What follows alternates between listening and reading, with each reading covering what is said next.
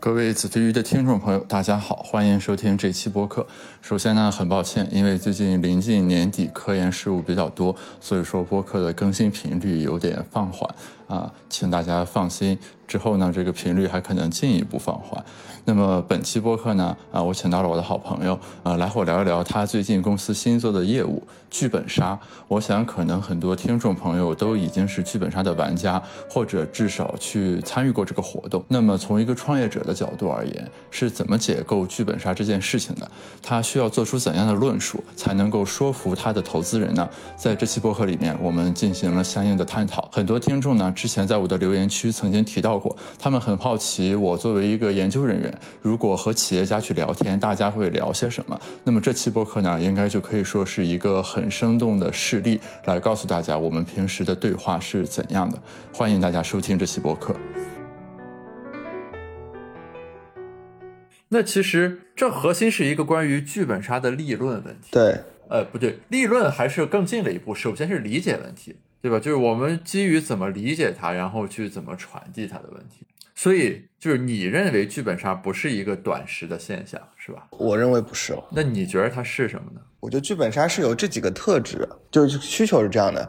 第一个呢，就是因为三国杀和狼人杀是一个一套固定的游戏，对吧？就你只要买一套牌，就类似于扑克嘛，对，就就其实是这个逻辑的游戏。但是剧本杀其实每次因为你扮演的角色、看的剧本和剧情是不一样的，嗯，所以呢，就是它底层其实它至少是个电影内容消费，对。就站在用户的角度，就是电影只能看剧情，然后剧剧本杀除了你感受那个新的剧情之外，你还可以去演，就你还可以扮演那个角色，带入到那个角色里去，替他做选择。所以我觉得它至少就是一个类比电影的东西。那我想问一下啊，假如说三国杀的卡牌，比如说它有那个也是不一样的呀，就是你所谓的剧本杀可以存在更新迭代，和所谓卡牌游戏里面，比如说人的身份、技能等等存在每次的差异，这两种差异。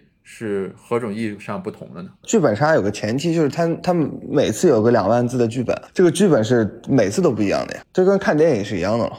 我理解是，那你的狼人杀、狼三国杀，它它的底层其实还是一套游戏规则嘛？对，我们怎么怎么出牌？不是，就是这里面有个问题啊，就刚才这个对话，比如说呃，剧本杀、狼人杀、三国杀这几个东西分别什么对什么？你如果说，比如说三国杀和狼人杀这个每次那个游戏规则是一样的，只是你身份牌不同而已。那也可以说嘛，剧本杀也是这样嘛，剧本杀也有个最底层的规则，对吧？那它的每次的剧本对应的是那两个卡牌游戏里的身份牌。你如果这么对应的话，那其实也没有差别。所以你不能简单这么比，核心是说你要说出来它底层的那个要素的差别是什么。或者说，为什么这个对照的是那个？就我理解你的意思，你说三国杀有个出牌规则嘛，狼人杀也是有规则，什么把狼投出来就死了，无非是说这局你抽到狼还是平民，它的变化是有限的，规则是不变的。但是那剧本杀的规则是什么？它在何种意义上是不变的？对它那个规则，其实你要说最不变的，其实就是剧情解锁。叫剧情还原，这就是它不变的东西。它上上来给你一段信息，然后你知道这个信息之后，你通过大家之间的交流，然后再引出下一段下一段这个剧情。我理解其实就看电影嘛，就看电影就是很连贯，它这过程里需要你去做选择，因为不同的选择可能会触发不同的下一段的剧情。OK，那你看啊，剧本杀它的规则是剧情解锁，每次变的是那个剧本。对，然后三国杀不变的是说它这个游戏基本的出牌规则和取胜规则。每次变的是说你所抽取的角色和人物，对吧？对。然后，对，其实你想说他们二者不同，你实际上在做一个判断，是指剧本杀的这种呃变与不变，好像是比三国杀的那个是更耐玩、更持久的。对。那这种差别是实质的还是形式的？就是说，剧本杀是一个。更耐玩的三国杀，还是说它俩就底层就不同了？我觉得底层不太一样，差别在哪儿呢？在我的认知里，棋牌游戏核心是输赢，就就它的愉悦感是来自于我这把游戏能赢。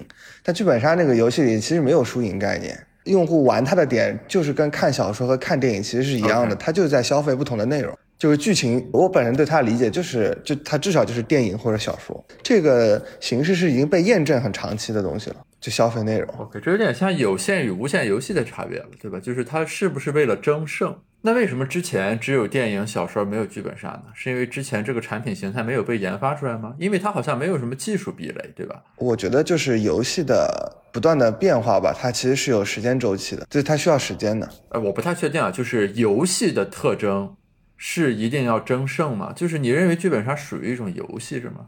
它属于一种游戏，但游戏的特征未必是要争胜。你对比本来的那种电脑上的游戏而言有些游戏就是赢，对吧？就输赢重要；有些就 RPG 类的游戏，其实就输赢就不重要或者什么养成式的游戏？所以你其实认为剧本杀是种游戏？对，我觉得剧本杀首先肯定是游戏。那你如果这么说的话，我觉得人家投资人质疑你说这个可能是一种短暂的这个需求是很 make sense 的呀，因为游戏的基本特质就是这种周期性和不断的迭代呀。或者说你想完成你对于剧本杀的立论，你肯定是在剧本杀的游戏属性之外发现了其他的东西。我我觉得剧本杀其实是我我觉得是三个属性的东西啊，呃，在这个游戏上做了次重叠。第一个呢，其实还是它本身是个有游戏属性的东西，我认为。然后第二个呢，其实还是内容消费。就有的内容消费，就电影和游戏的电影或者小说跟游戏的逻辑还不太一样，我感觉。对，就是它是消费剧情的，这是这是第二个。然后呃，第三个呢，其实还是有有很强的社交需求。对吧？就是就是剧剧本杀至于社交，其实说它通过建立了一个人人是主角的游戏场。就你知道吧？就原来这种线下，就它剧本杀在社交这个点上的特质是两个。第一个呢，就是人人是主角，哦，这个是其实不太不太少见啊，不太多见的。就是原来你你比方说我们去朋友聚会啊，去什么玩桌游，因为游戏有输赢，对吧？呃，就就桌面游戏啊，这种是竞技类游戏。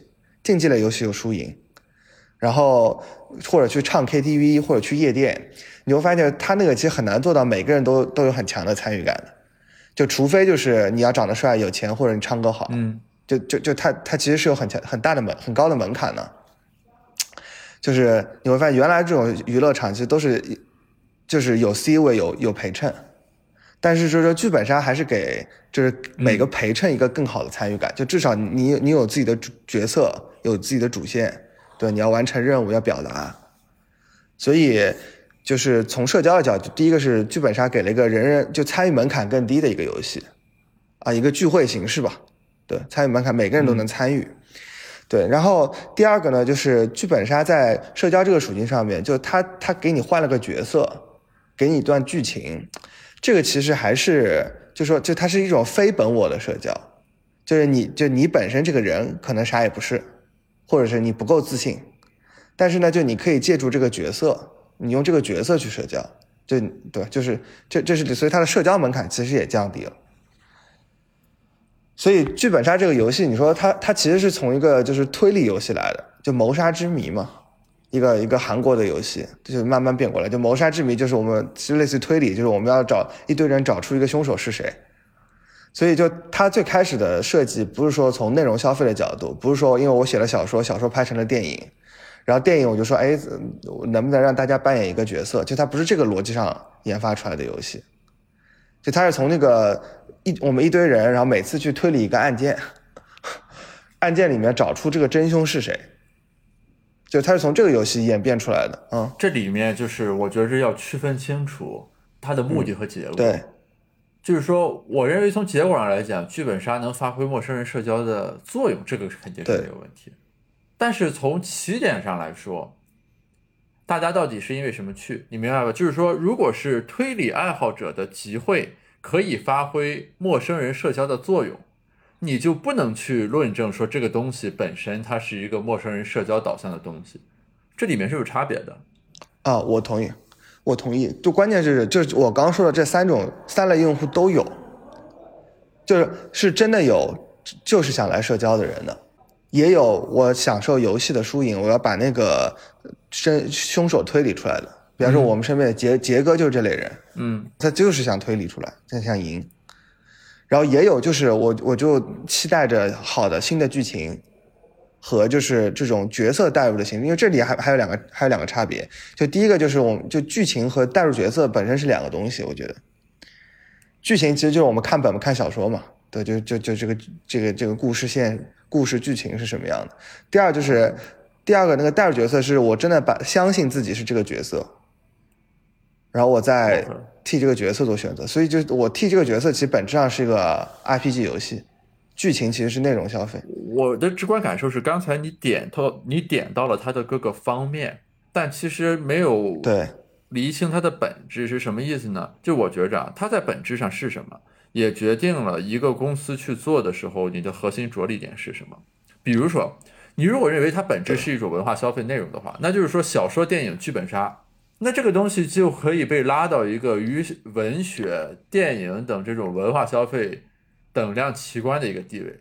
那么反过来讲，假如说一个公司是做剧本杀的，那你就跟影视制作公司啊和文化出版公司一样，你的核心的抓手就在于，比如说优质的这个 IP 或者剧本的这个选择，呃等等等等，然后实现它的这个工业化生产，对对吧？但是如果你认为它的本质是陌生人社交的话，那就又不一样了，以及你对它的这个预期也是不一样的。比如说，在剧本杀出现之前，陌生人社交是通过什么实现的？一个社交的方式的一般生命周期是多长？对吧？我直观感受来说，社交方式的生命周期好像是肯定不如小说或者电影作为一种文化消费的形式的生命周期来的更长的。电影应该至少有一百年了吧？没有一百年可能。嗯嗯一百多年，就是反正是这个量级的概念，对吧？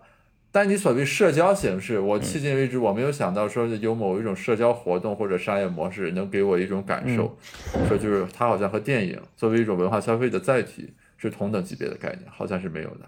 那怎么那怎么会没有？呃，也可以啊，你你确定是这样吗？关键是，那就是说剧本杀和喝酒变成同等地位的东西了。我觉得肯定没有。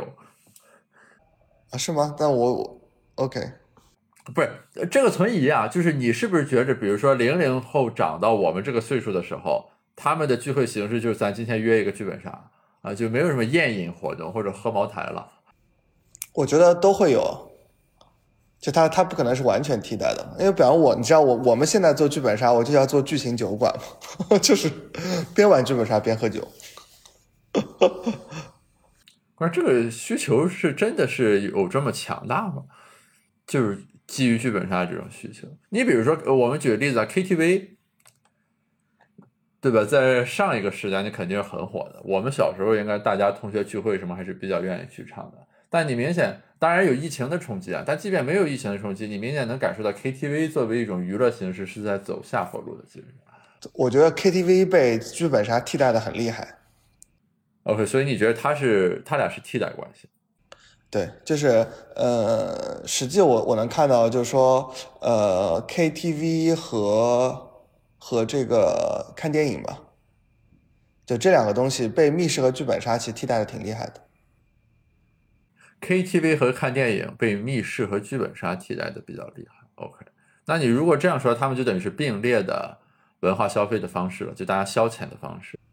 对对对对对，因为因为因为就是呃，这个其实也比较，因为你相比于 KTV 或者夜店场景，就我刚说的嘛，剧本杀大家的聚会的参与感更强。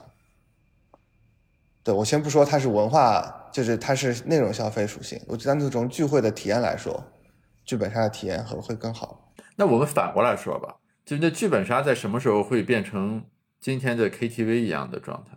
就它的没落会是因为什么？或者比如说咱一一年的时候看 KTV 吧，就我本科入学那年，那个时候大家看 KTV 是种什么感觉？我就在找各种情境去逼近这个东西。比如说一一年的时候，我们会想到 KTV 如今变成这个样子吗？如果想不到，我们当时是 miss 掉了什么信息，所以才想不到。我我的我我的观点其实是，我觉得线下的这种娱乐消费，它必然会迭代更新的，就是它的迭代更新的维度是两个，就是第一个就是它的它的它这种娱乐本身的形式更好玩，但这个好玩其实是很多维度了，哦、就我觉得就就从内容上来说更好玩，它就有很多维度的东西，就然后去评价这个好玩，这个其实不可控。第二个就是说每个每个人的参与感更强，这是我我我觉得是个很很很很重要的需求。哦，因为比方说，如果我唱歌有我我唱歌经就我想我 KTV 啊，经历了从不好听到还能听的这个阶段，不好听的时候我他妈打死都不想去 KTV，就他的参与门参与门槛变低。那你如果这么说，你你你从这个角度来说的话，就是求新求变本身是这种娱乐文化消费的固有属性。那就任何一个形式从诞生开始就已经蕴含了被颠覆的命运。那好像在这一点上，电影还比较长寿，是因为技术没有突破，是吗？比如说，如果 VR 什么的实现了新的突破，电影可能也就，或者说现在这种电影也会被颠覆吗？对，这种形式会被颠覆吗？但是我觉得就是它那个，就电影还是在于它是个无限游戏，就你说的，就它的内容是可以不断的生产、生产、制造的，所以它生命力还会还是会很强。对啊，所所以你看电影。特点是什么？就是说，它作为一种形式来讲，它的生命力很顽强。我刚才百度了一下，它已经一百多年了。这种形式啊，当然，一个影片可以不断的，就是影片会不断的拍新的，对吧？除了极少数的经典，一般不会重映。但是电影这个形式一直在生存。对。那放在剧本杀的情境下，你是否认为它的这种形式能像电影一样长寿？还是说它从形式上也会在一定的周期里面是会被突破掉的？这个形式指的是什么？你比方说，就是如果你说的是 VR 会替代到现在的荧幕，嗯，这算一种形式。那我觉得就是，那也会有新的剧本杀的这种玩法，就这种技术的形式会替代到现在的玩法。就换句话说，我们就在做这件事情，嗯，对吧？就我们本身做不做的不是现在那种什么桌面剧本杀、实景剧本杀，就我们实打实要做酒馆，对吧？要做这种这个这个这个三 D 动画沉浸式的荧幕。但我觉得它底层其实还是不变的，就电影就它就是内容消费嘛，对吧？我理解。对，呃，不是我我我们这俩还是马奇，比如说电影现在的这种形态，就一个银幕放映大家看，对吧？对，呃，这个从它刚诞生到现在，可能发生一些变化，比如说黑白的变成彩色的了，什么默片变成有声的了，但是它基础的这个形式是说，对吧？有人演，然后录下来，下面这个人在观看，这个意义上的稳定性啊，那对剧本杀而言。比如说，就是大家在线下集合发一个剧本玩儿，对吧？然后剧本会不断的更新，就是单就这种形式而言，它能够维持多长时间呢？能像电影一样长寿吗？我觉得会像电影一样长寿。我隐约感觉有些令人惴惴不安，是吗？这这惴惴不安的原因是什么？就感觉电影的这种呈现形式和与人交流的模式是一种。更底层或者说更普遍的嵌入在人的那种文化需求里的，这话有点不太说人话。或者反过来讲，就你觉得中国玩剧本杀的人数和看电影的人数会一样多吗？哦，那不会。那剧本杀小在哪？剧嗯，剧本杀在于它有参与的门槛，电影只要坐那看就行。你剧本杀你至少你要至少要投入的，对吧？你还要说话，那要动脑子，肯定比电影要动脑子，对，没错。所以就是剧本杀的人人肯定是，就你要说观看的人数肯定是比电影小众的，但是就是你就不能不说它肯定会有从内容消费的角度，一定会有这样一批用户的需求，对吧？就是就是我我我除了看一段完整的剧情之外，我还想能够深入其中。那如果根据刚才这个讨论下来，其实是这样的，就是说我们在一一年的时候看着 KTV，当时大家的脑子里是不会出现剧本杀的，对。所以没有人会想到说以剧本杀为代表这种新形式对 KTV 产生的替代作用。对，但是那个时候我们唯一能判断就是说，因为文娱活动这种消费，大家对求新有偏好，所以就是 in the end，KTV 肯定是会被某种程度上颠覆掉的。那如果我们这个认知能力没有突破的话，在现在其实我们也只能看到同样的结论。嗯，我们能不能就是我在想啊？就我们分几个对标去讨论。第一个就是说，我们我们站在内容消费的角度，因为我理解 KTV 其实很难是内容消费，因为那首歌就翻来覆去，就是它就唱歌一种形式，只是唱，就是其实你唱什么歌没有那么重要，是吧？嗯，关键是在这唱，关键是唱你擅长的歌，然后对，然后有一个曲库，对对对对对，所以就它不是内容消费。所以从内容消费的角度呢，就是说电影它那个剧本杀其实可以对标电影，但其实它一定比电影小众。或者比纯粹看的这个荧幕的纯粹看内容，而不是要参与到一个游戏里面，其实它它肯定比它小众。对，但但是内容消费的生命周期是很长的，我认为啊，就是只要你内容能更新，因为它重点是内容，反正就就是内容更新就行了。就这是一个形式，但是呢，就是这个形式呢，就自己我们自己认知是 OK 的，但是就说，嗯，反正你跟投资人讲，他肯定不认可这个，因为电影本身行业就很小，对吧？但是你又给他做了个更小众的，那所以它更小的。对对，但对，这是这是一个对标。第二就是你刚刚说的对标 KTV 这种本身线下聚会的形式，对吧？就是 KTV、酒馆、夜店，这些都是线下聚会的形式嘛？就就对，就就属于属于朋友之间消磨时间的，就是这种这种这种聚会形式，我理解它必然会变，因为你这对它这种线下聚会，大家就是就是求新的嘛，我感觉。哪个更新，哪个更好玩，对吧？所以我我就我就去哪个。那你从这个维度上讲，就是大家对剧本杀的信心，可能就是大家对 KTV 所能观察到的周期长度。嗯，就如果剧本杀是作为一种线下聚会的形式，对，那它就肯定会被替代。虽然现在大家也说不出来，因为我们看不到就是什么会替代剧本杀，但是大家心中会有个信念，就是终极上它会被替代的。这个是应该是这样，对，你想 KTV 的生命周期也就这些这这些时间，哦，就是我们知道其实是线下这种聚会需求是始终存在，但它形式会不断的变，这种线下聚会的场所我们不知道，对，至于变成什么样我们不知道，对吧？对，那你无非就是什么 KTV、桌游吧，反正就这些东西作为 benchmark 所谓的，那你剧本杀就是以他们为参照，然后第三个就是说剧本杀的。创新的点就你刚刚说的，其实它必定是目的，它目的不是陌生人社交，但它的表现形式变成了一个陌陌生人社交的地方。因为就实际从我们店里来看，你会发现特别神奇，百分之八十的场是我们来拼的，就是这个其实原来很少见，你知道吧？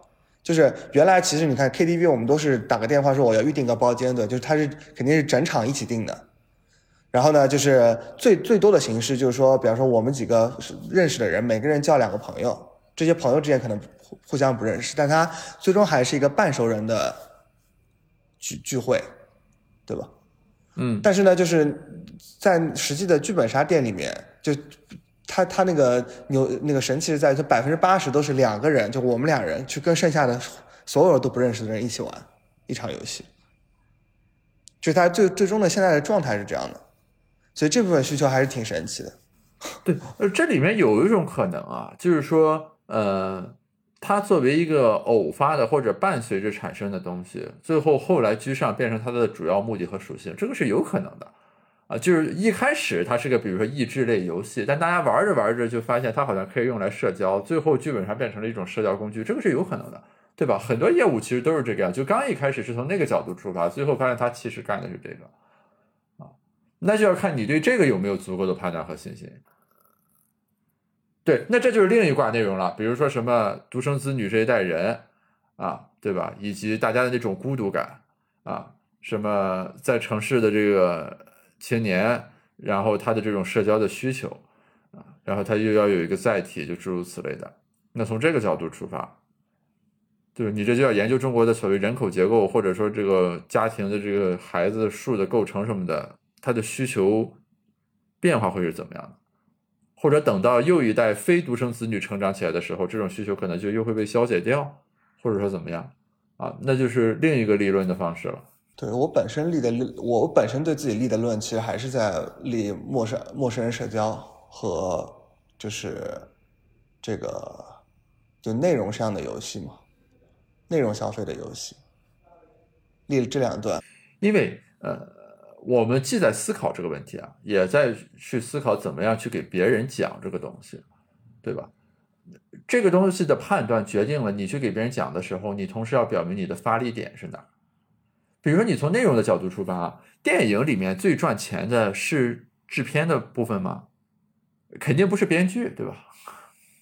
是演员和这个发行方最赚钱，是吧？应该应该是演对演员、发行方赚钱。对，那同样就是你作为一个内容制作的角度，假如说你现在手里有一个亿，你要把剧本杀做成中国最好剧本杀，你的发力点是在什么上面？肯定是在内容上，对，不用想，那就是买很多剧本啊，对，买很多剧本嘛，自己生产游戏，也不一定，对吧？它最大的 margin 不一定在这上面，也有可能你这个剧本的池子，比如说一个人一辈子可能能玩多少个剧本是给定的。你这个剧本就是你的投入到了一定边界，能写的人可能也就差不多穷尽了。可能核心要在投放上唤起大家的社交需求。我只举个例啊。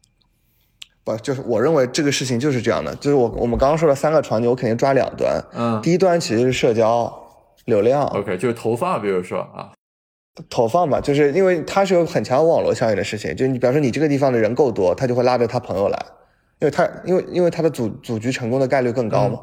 对，所以就是他在嗯投放那端是网络效应，第二就是内容嘛。但这两个其实我我本身对这生意理解，它就是一个双飞轮的东西。就是你有更好玩的内容，吸引更多的人，然后再去投放更多，就它会用户会自己裂变，然后你也可以再做投放，然后拉来更多的用户，然后这样你就可以去连接更好的。你的这个规模效应体现在哪儿呢？比如说，如果有一个人就怼着你 copy 你的剧本，就是就是我的意思是说，网络效应和规模效应需要有个机制，不是所有的生意都自带这种属性的。对，那你的机制是什么？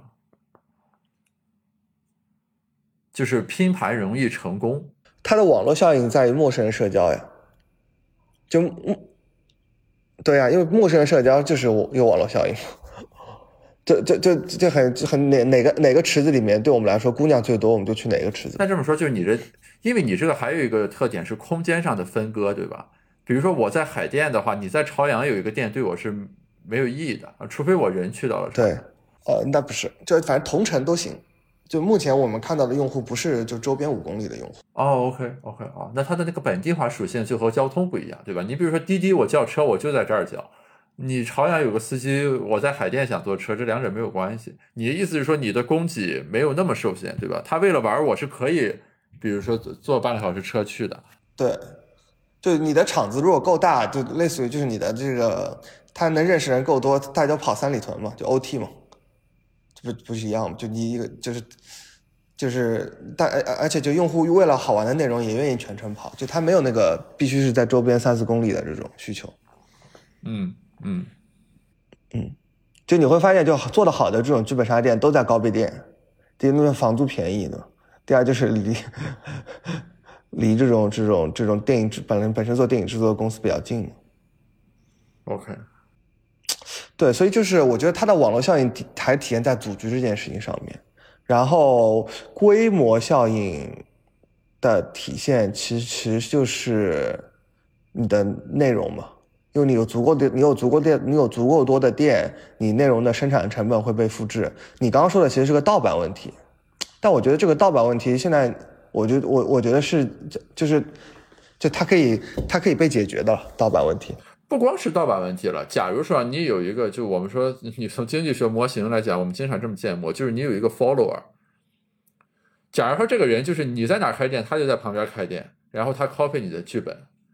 哦，我们先不说什么知识产权保护、打官司那个部分，单纯从这个角度来说，对吧？你通过什么来构建你的这个壁垒呢？那就是先动优势。就就之前，比如说我朋友投的那个在上海做茶饮的公司，当时那个公司就想试验这个，就是他就追着星巴克开，啊，先从旗舰店追起，就星巴克边上他就开一个他这茶饮，后来他就黄了。那他黄了，主要复牌就是说，他不可能再复制出来星巴克的那种品牌效应。当一个消费者站在这儿的时候，他一定就去了星巴克，不会来旁边这个店去喝茶饮，或者说很少的人才会去。这个复盘稍微有点那个，有点那个什么，我我我我感觉稍微有点牵强。你你比方说，就你从喜茶，还有最近比较上海最火的 M stand 的咖啡来说，它就它是可以被成功的嘛？就在星巴克边上开 那它为什么能成开的功呢？位置比你关键是那产品。啊。我觉得产品，我觉得产品是比较合适。OK，那所以以后干掉你的人，就是假如说有一个剧本杀公司能拿到全中国最好的剧本，你拿不到，那他是有可能干掉你的。对对对对对对，我我比较喜欢站在用户的角度想，因为用户第一个就在乎能不能组成局，对吧？嗯，第二个要就剧本好玩。可以对。第二要好玩，就是组成局这件事情就是比较有网络效应的。好玩这件事情上呢，好玩这件事情上呢，其实要砸钱，我觉得。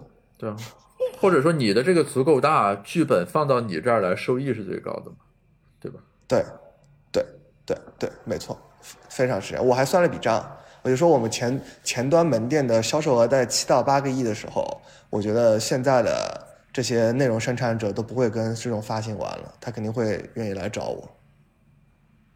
我想问一下，现在这个剧本的渠道是什么呢？就你咋知道谁会写剧本，然后让他把这个剧本给你？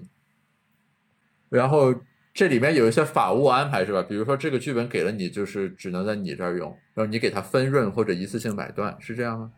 现现在只能买断，呃，就是我写一剧本，你一次性买完，然后这产权就归你了，我也不能再卖给别人，反正。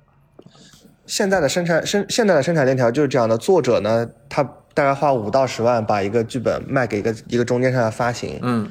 然后发行呢就是呃把它包装一下，然后大概五百块钱一个本子卖给各个门店，就大家都是买断制，因为是这样的，就是因为你门店端你没有那个全国统一那种院线体系的，嗯，所以其实你根本不知道用户在一个内容上花多少钱，对，对吧？所以对，所以就是以及就是这个环节，就你说的，因为现在是纸质的纸质的剧本嘛，所以就很就很容易盗版。但是你不知道他有没有卖给别人，其实他名义上说我只卖给了你，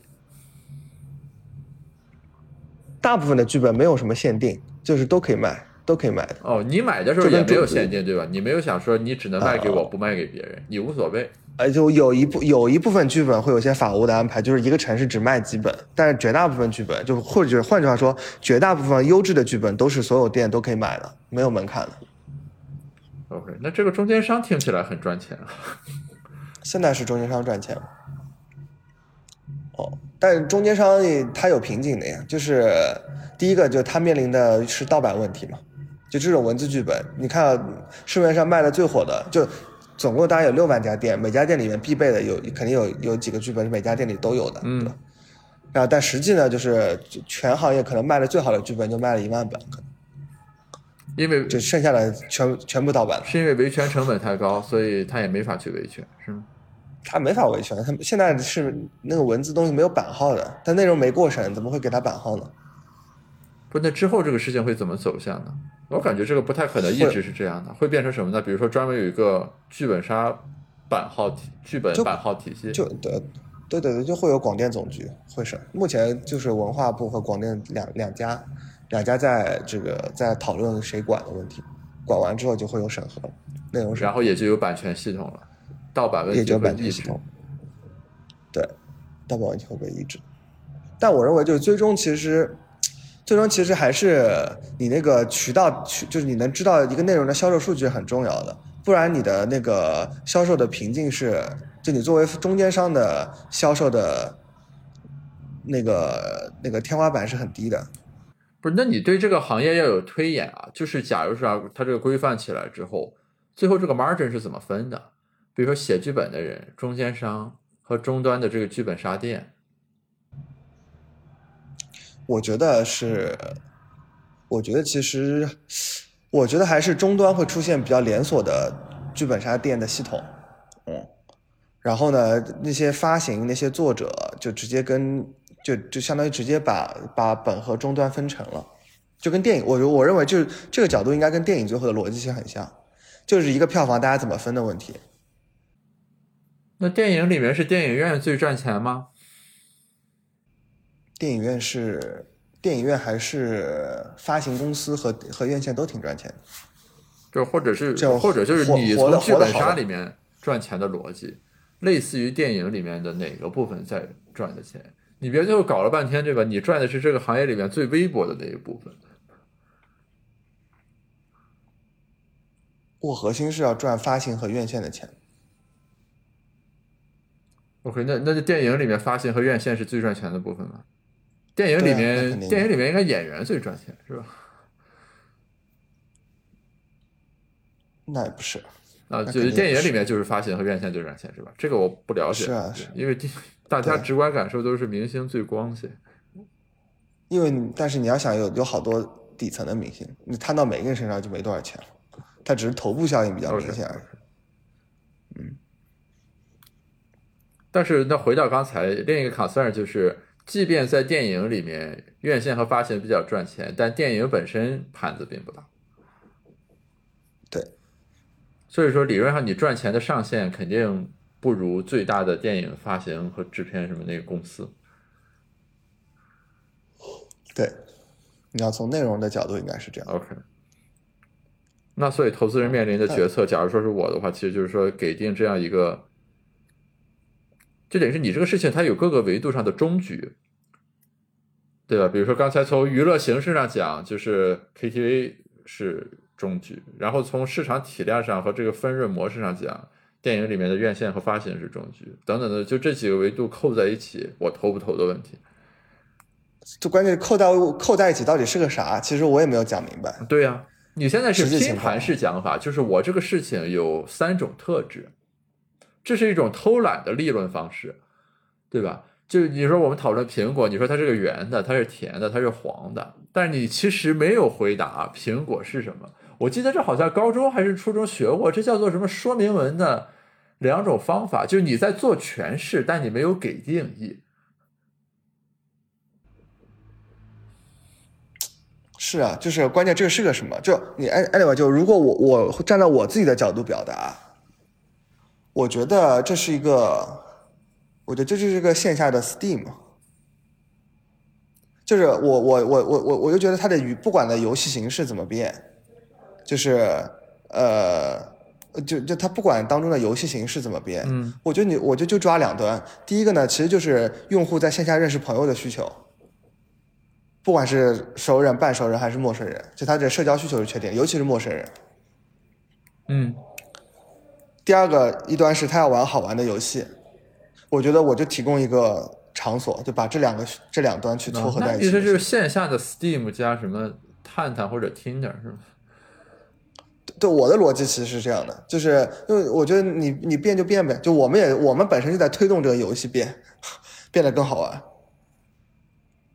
大家 buy in 这个东西吗所以？就是你说我是线下的 Steam 加 Tinder，不，大家会回到剧本杀的逻辑再跟你讲一堆。目前是这样，为什么呢？因为线下的社交需求大家没有讲明白，可能不理解为什么大家在线下认识朋友。我比较好奇啊，就大家这种反馈，就是你你做出了一种论述方式，比如说线下的 Steam，就你看，就是不同的利润方式，大家给的反馈不一样。比如说之前谁跟我讲的，说那个充电宝上市的时候讲的是，对吧？对，从充电宝到共享充电宝，是从自己带杯子喝水到矿泉水的逻辑。所以如果你 buy in 农夫山泉的话，你就应该 buy in 共享充电宝。那大家给的反馈是说这个是 seems something，对吧？就是有些道理。但有的时候是说我给出来一个这种比喻式的理论，然后大家会说咱还是要回到它本身来看，这之间这个差别是什么？我觉得还是在于你所呈现的这个逻辑是不是够强。换句话说，其实我不应该分段论述，我应该上来就 push 一个，就是这就是个 Soul 和线下 Steam 的东西。对，或者说就是你没有把这个的本质逻辑和 Steam 本质逻辑之间的那个共同性论述的足够清楚。你这个线下 Steam 到底真的是说复现了 Steam 赚钱的逻辑，把它搬到了线下来，还是说你只是用了一个修辞手法省略掉了一些需要讲的东西？这是不一样的。但就我跟你讲这个线下 Steam 的时候，你是能搬赢这个逻辑吗？就你会问的问题是什么？因为是这样的，就我我线下 Steam 的逻辑，也就昨天跟他跟他那个叫什么，就就就就就就青山讲过，就他但他还是掰回了那个剧本杀的逻辑。这里面呃，我有这里我个人有偏差，因为我不懂游戏啊，我从来不玩游戏，所以我也不知道 Steam 是怎么赚钱的。它就是个分发渠道是吗？就是我开发一个游戏放在上面，大家从 Steam 上买。对对，它会很多嘛，就是就就第一个就因为它大部分是网游嘛，对？所以就它第一个是呃，对它发它赚钱核心靠游戏发行，就抽成比较简单。那你你要我说，我最直观的感受是说，你这边的这个生产端，就是所谓的剧本杀作者，他好像不是一个工业化的一端。游戏也不是工业化的一端，不不不，你你游戏是非常工业化生产的呀、现在。就就我们理解的工业化是什么意思？就是我指就是比如说他在行业分工上，嗯，协同上，什么就是有一套很成熟的体系了。比如说你说什么网易游戏、腾讯游戏或者什么游戏，对吧？这游戏公司啊，这可能是我认知不准啊。我听下来，剧本杀写作还是像个作坊目，前是，对，目前是。对吧？你如果要立这个论的话，那就是说剧本杀的创作端以后是不是会像游戏的研发端一样强大？嗯，对吧？就是双飞轮逻辑吧，就是我觉得从需求端来说，你说陌生人社交，大家喜欢玩东西什么，这个还是可以扮演的，对吧？因为剧本杀实际上扮演了这种作用。但是，那你当你要论证说你是线下 Steam 的时候，你的论证义务还有一部分，就是说它的这个另一端的这个生产是否足够旺盛啊，足够的标准化、专业化。嗯，这个是要，这个目前肯定是小作坊形式的。但首先呢，就它它的它的往前看，你是觉着能涨起来？对，往前看能涨起来，就你有更多的用户就能涨起来。因为我认为就是这种，就大的逻辑肯定是有更多的人来玩，就会有专业的生产者，对吧？你觉得收入得提升？你现在问题这那听下来，你这个应该更像什么起点，或者说什么晋江？Make sense？这这这个他们不就是文文小说版的 Steam 吗？对，就是我觉得你和这个是离得更近的，那个是说大家看嘛，什么我付费订阅嘛，对吧？你这个地方是说就写的东西是个那个可以玩的东西嘛？但那些那些网站都不赚钱吧？应该都被巨头并购了吧？不，它不赚钱，还是用户愿意为这个形式支付多少钱嘛？就剧本杀的剧本杀的这个。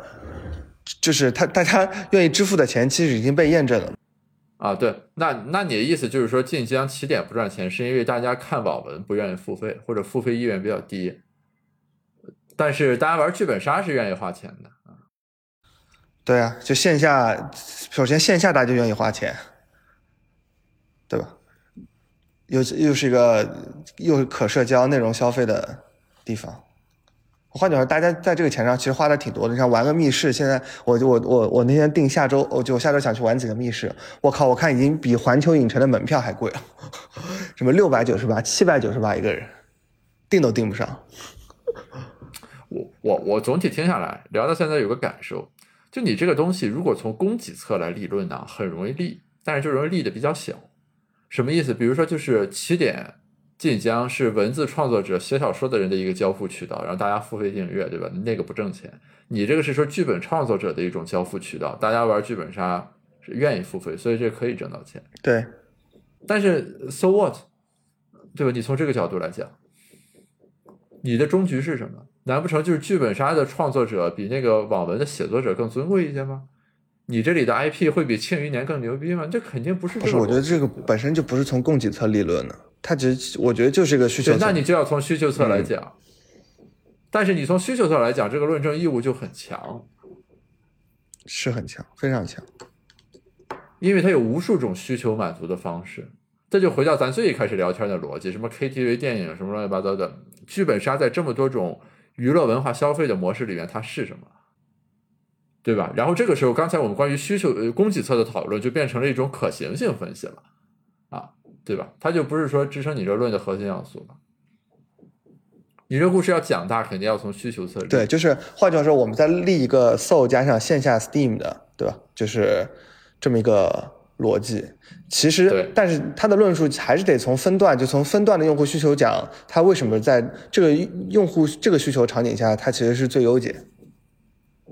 可以这么理吗？就比方说，为什么线下 Steam？就为什么是 Soul 加线下 Steam？我从陌生人线下陌生人社交的维度，就是从陌生人社交的维度，不能从线下，要从陌生人社交认识朋友的维度，然后到线下娱乐的形式，到内容消费形式，为什么线下？那你这个利润就是说，它是陌生人社交目前可行的唯一解。你如果能完成这个利润是可以的。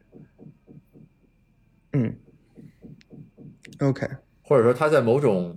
意义上是唯一解，就你当然那些线上软件肯定还在，对，对，但那些就最难的就是比如说线上转线下，或者说就是要在一个比较是现在的生活化的这种这个场景。现在就现在的三段论述其实是这样的，就是陌生人社交还是要在见面为，就就他他在见面这个意义上面肯定是最最高效的。目前，对，因为他解决了他他解决了怎么聊天，聊天怎么约到线下去，约见面，见面聊什么。对，他他他通过他剧情游戏的设定的形式，把这三个问题都解决了。哎，但是社交的论肯定更不好立。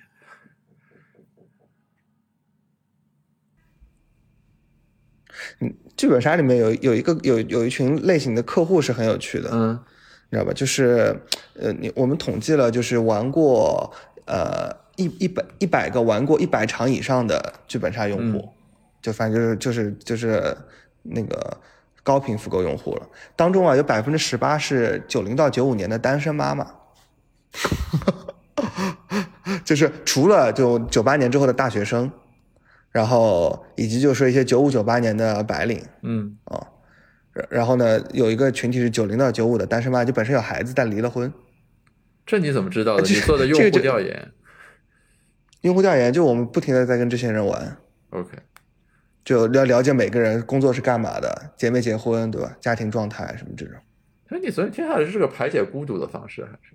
不，他我觉得他陌生社交本质是排解孤独嘛，就是这个人这个群体的特质说他是有很强的社交需求。这里面还有点不一样。排解孤独意思就是说有人就行，陌生人社交好像指向性要更明确一些，还是说咱俩要认识啊？这个是不一样的。嗯嗯嗯嗯嗯嗯，我能 get 到你的那个点。我觉得你应该把这个需求，就是你要更明确的去体会这里是个什么需求。是说，比如说这周日我想玩，但我叫不来十个朋友，这个提供一个场景，我能找到十个人玩儿。还是说是我想认识人，这个场景，因为我们有深度的交流，我能看出来这八个人谁聪明谁傻，然后我可以和其中比较对我胃口的人，大家加个微信之后继续交流，这这是不一样的。就是社交你不能把它模糊化，我觉得。它的场景其实是前者。嗯，哎呀，呃我我认为就是肯定更偏向于前者，就说肯定还是玩游戏是一个或者或者排解，就玩游戏吧，就玩这件事情是一个目的，社交社交是过程中发生的东西。对啊，那这里面就需要一些很底层的判断了，比如说这种原子化的社会，对吧？以及人的这个社交关系的组织，长期演进方向是不是这样的？那你如果能论证这一点的话，你这个就很重要了，对吧？就以后大家可能我的大逻辑就是闲啊，闲和孤独，闲和孤独嘛，就闲没事儿干，那不就只能玩吗？不，闲和没事儿干其实是一个意思，就是因为因为因为你会发现，就比方说像像你有事儿干，对吧？就我也有事儿干，其实我们能花在娱乐时间上很少，但绝大绝大部分未来的就就是就是会越来越参与不到这些事情里面。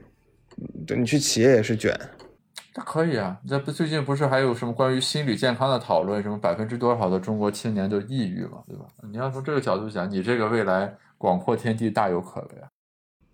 所不所以从这个角度应该怎么论证呢？就是大家比较闲，所以要这种线下排解孤独和娱乐的形式，就是沉浸式的体验，其实是帮助大家逃离现实世界。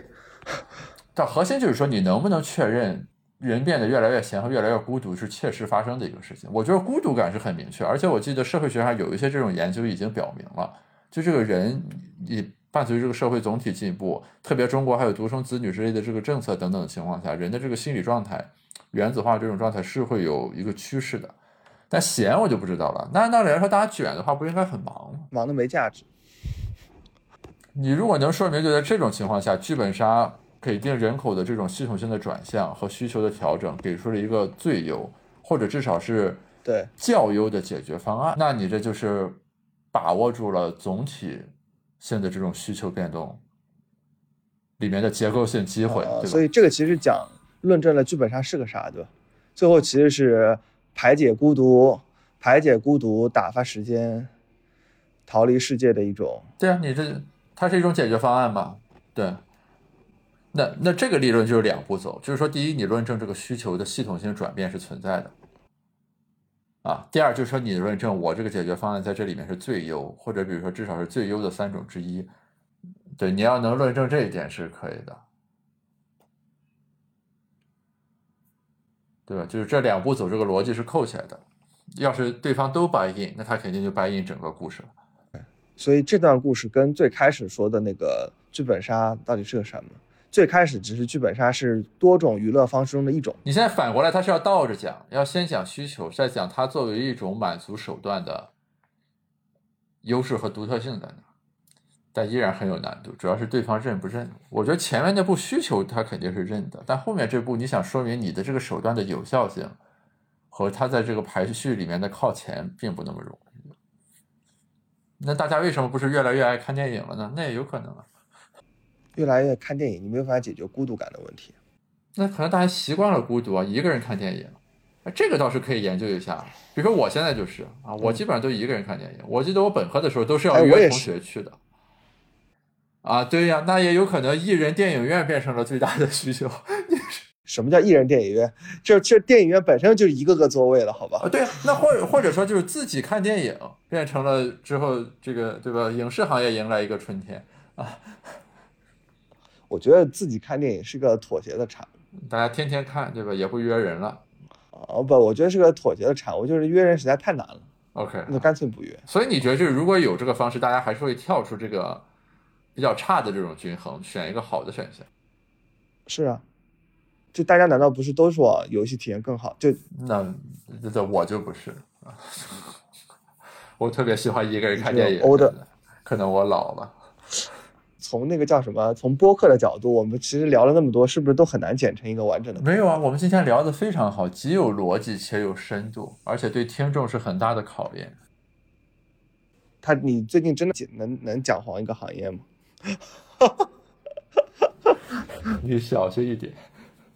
我觉得再拆一下，我等会我想再拆分一下，就是他这种，因为我我本来的论述逻辑，其实我是从用户需求出发的。我觉得用户需求呢，就是这种沉浸式体验是一个，我觉得你之前说的这个需求太小了，不够底层，太具体了。你就说大家喜欢吃清淡的，于是我做了个淮扬菜，对吧？你还是要从人不吃饭是会死的开始讲起，对吧？这才叫立暴论的逻辑嘛。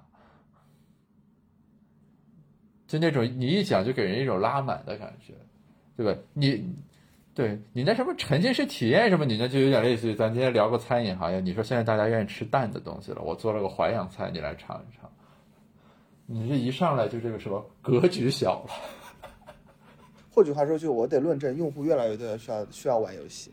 对，以及它是一种底层的需求，而不仅仅是在一个场景下，对吧？